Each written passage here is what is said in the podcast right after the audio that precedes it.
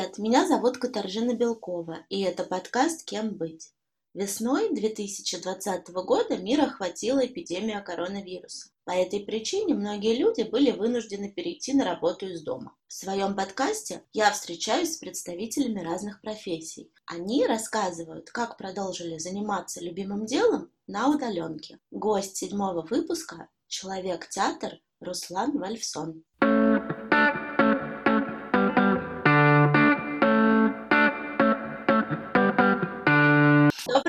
Добрый день. Руслан, угу. а расскажи, пожалуйста, где тебя застал коронавирус и карантин? Застал меня в Израиле. Я только переехал жить в эту страну. Все не очень хорошо сложилось, потому что мы только-только начали учить язык, мы только-только начали здесь делать спектакли, играть в разных городах, набирать какую-то публику, рассказывать про себя. Все остановилось, закрылась э, школа иврита. Два месяца вот мы отучились, остановились все спектакли. Ну, вообще вся деятельность, связанная с детьми, здесь прекратилась. Вы поняли, все закрыто, неизвестно на какое время. Как э, пришло вот это понимание, что надо выходить в онлайн? Вообще у меня всегда была мечта. Я очень ленивый артист, э, хотя я и кукольник по профессии. Я не люблю делать кукол, не люблю делать большие декорации. Я это и не люблю, и, честно говоря, не умею и нету возможности где-то все это хранить. У меня всегда была такая идея сделать такие спектакли, чтобы я вообще даже из дома не выезжал. Вот я всегда думал, вот здорово была бы такая история, чтобы вообще там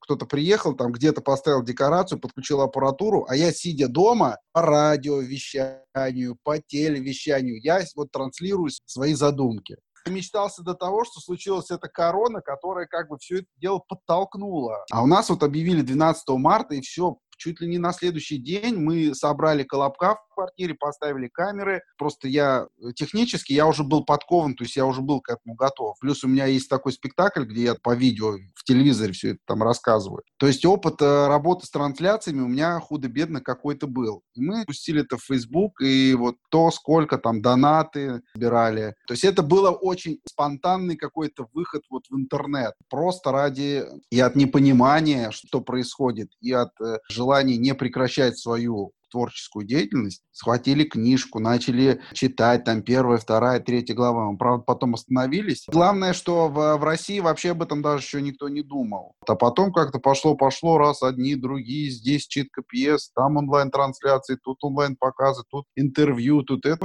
Я смотрю, народ тоже как там этим занимается. А сколько за весь карантин удалось сыграть спектаклей? Они был, мы сыграли пару раз. А, недавно я вот собрал «Сливого осьминога» один раз сыграл, и раза три, вот где-то в март, апрель, вот по донатам. То есть совсем немного, потому что у меня нету некой вот базы клиентов, как бы, то есть я этим не занимаюсь, я не, э, как бы, ну, не администратор и не продюсер возможности рассказать о себе большому количеству людей, чтобы собрать на спектакль. То есть есть площадки и платформы, да, которые mm-hmm. этим занимаются, в том числе Funny Bell. Мне через них удобнее как бы работать. А они тоже начали вот совсем недавно. То есть у них появилась аппаратура. Помимо спектакля еще хотим с Ежиком Борей э, делать игры, уроки, мастер-классы. Да, это было бы просто супер.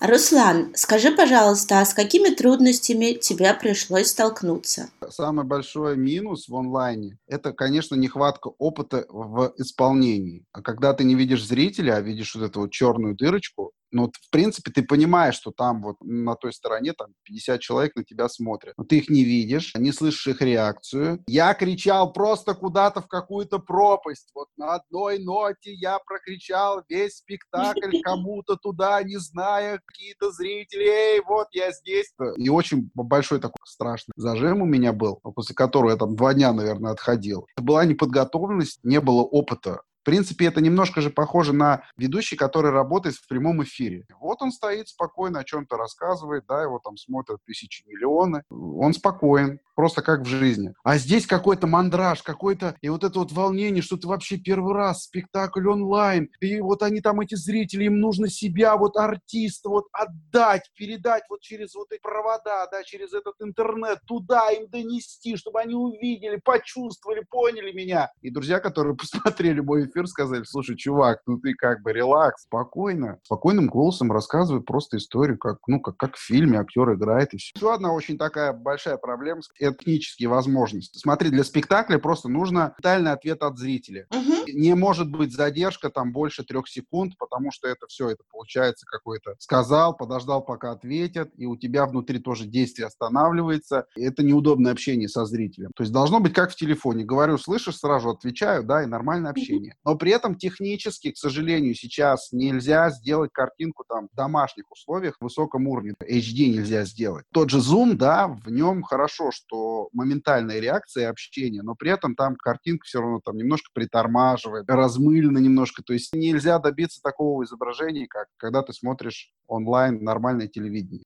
Наверное, есть другие программы, которые делают технически то, что мне нужно, но зритель об этом не знает, об этих программах, и вряд ли он их будет устанавливать, еще в них разбираться. И вот в Zoom есть такая вещь, то есть для меня очень важно, чтобы все зрители могли одновременно говорить, общаться со мной, а я одновременно с ними со всеми. К сожалению, там по звуку есть, это не предусмотрено. При этом, чтобы звук не прыгал там с, с одного клиента на другой. Ну, мне нужно, чтобы было ощущение, как будто ты в театральном зале.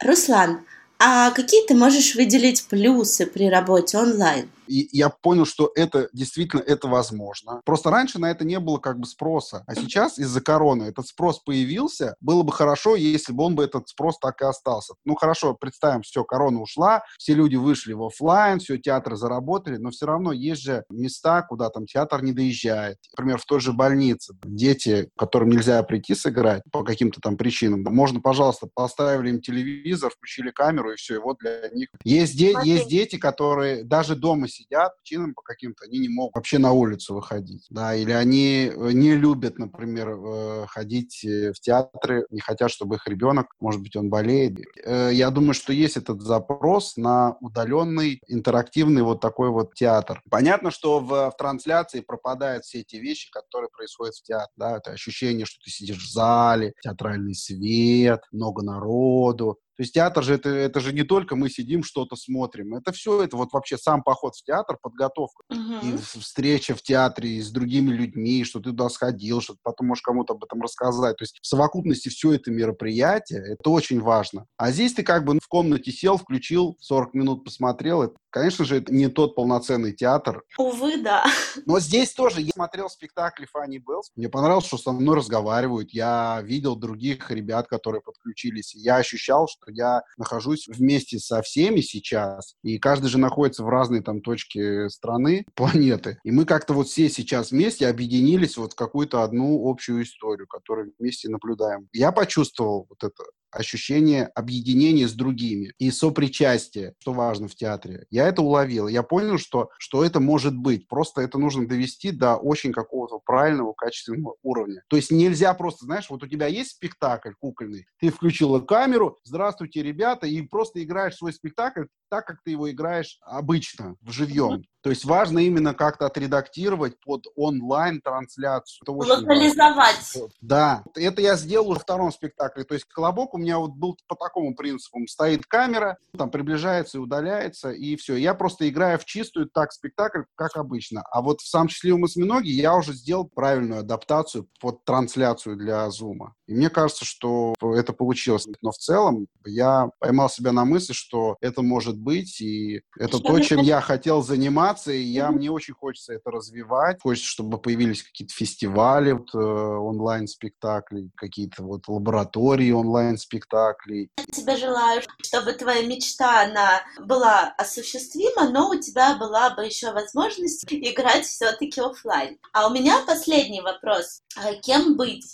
Для меня это очень болезненный вопрос, потому что я с этим живу каждый день. Правильно ли я делаю то, что я делаю. Так ли задумано в этом мире, что вот то, что я сейчас делаю, это вот правильно. И поэтому я тебе не могу ответить на, вот сейчас на вопрос, кем быть. Очень правильно постоянно себя просто об этом спрашивать. Правильно ли я делаю? А кем я должен быть и каким я должен быть сегодня и завтра? Просто хотя бы задумываясь над этим, не, ты на самом деле не получаешь ответа. Ты себя спрашиваешь, так, а правильно ли я делаю? А может быть, мне надо делать вот так? Ага, так, вот я буду именно вот так вот завтра делать. Все равно так не получается. Но когда у тебя сидит голове вот эта мысль постоянно, а тот ли я, а кем мне надо быть, то ты просто отбрасываешь плохие поступки от себя и все дурное. И стараешься быть правильным в понимании, ну, в своем понимании, что такое правильно. А что такое правильно конкретно, я тебе не могу сказать. Я просто, просто отсекаю от себя дурные вещи. То есть мне хочется сделать что-то плохое, мне сразу в голову, так, а правильно ли я делаю? Так ли придумано мое существование в этом мире, что я, что я это должен сейчас, это плохое произносить и говорить? Меня немножко, ну, как бы фильтрует и останавливает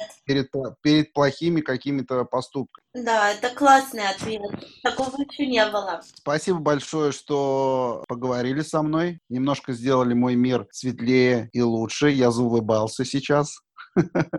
Вот, я даже смеюсь. Спасибо большое. Будьте просто самим собой. Большое спасибо за разговор, за поддержку и за добрые слова. Спасибо. Спасибо еще раз и пока.